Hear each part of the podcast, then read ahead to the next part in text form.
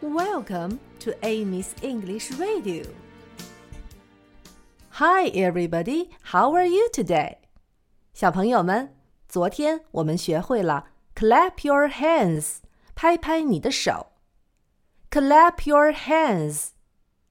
今天孙悟空师兄弟三人又想出了新花样，那就是跺跺脚。Tap your feet. Tap your feet. Tap 是轻轻的拍的意思。Tap. Tap. 我们昨天说了，your 是你的。Your. Your. Feet 是脚。Feet. Feet. 现在和我一起用脚轻轻的踩地。Tap your feet. Tap your feet. 对了，小朋友们还记得一起怎么说吗？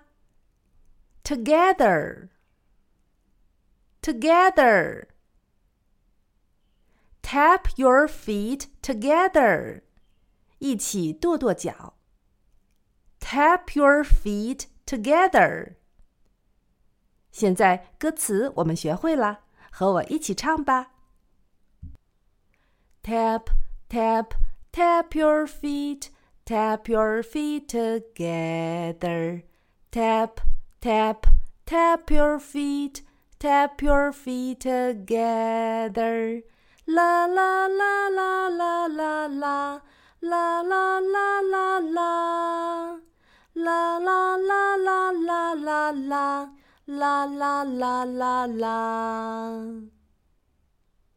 Tap, tap, tap your feet, tap your feet together. Tap, tap, tap your feet, tap your feet together. La la la la la la la. La la la la la. La la la la la la la. La la la la la.